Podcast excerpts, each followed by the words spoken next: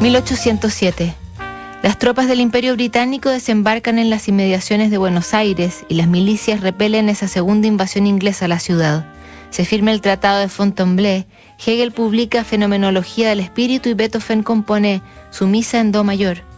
Ese año Napoleón, aún casado con Josefina, pero bajo un muy distanciado y fracturado matrimonio, queda prendado de una condesa polaca, María Walewska, la primera carta que le escribió absolutamente deslumbrado por ella decía, no he mirado ni admirado a otra más que a usted, ni deseo a otra más que a usted. Deme contestación rápida para calmar el impaciente ardor de Napoleón. María se indignó y pidió a su sirvienta que le dijera al príncipe Poniatowski, que esperaba en la puerta, no hay contestación. Polonia le rogaba que aceptara el romance para garantizar su libertad. Ella no cedía. Desesperado por la poca reciprocidad de su destinataria, la básicamente chantajea al final. Hay momentos en que pesa demasiado la grandeza y eso es lo que experimento yo ahora. Cómo satisfacer la necesidad de un corazón enamorado que quisiera correr a vuestros pies y se encuentra impedido por el peso de altas consideraciones que paralizan el más ardiente de sus deseos.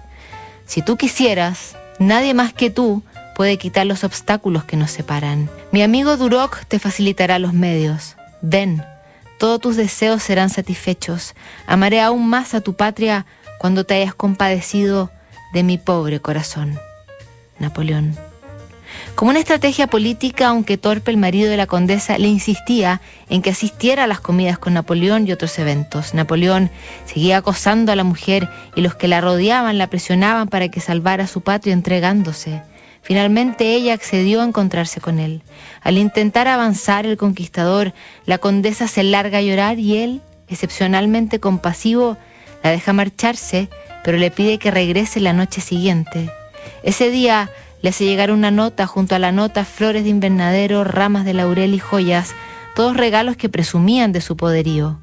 María, mi dulce María, mi primer pensamiento es para ti y mi primer deseo es volver a verte.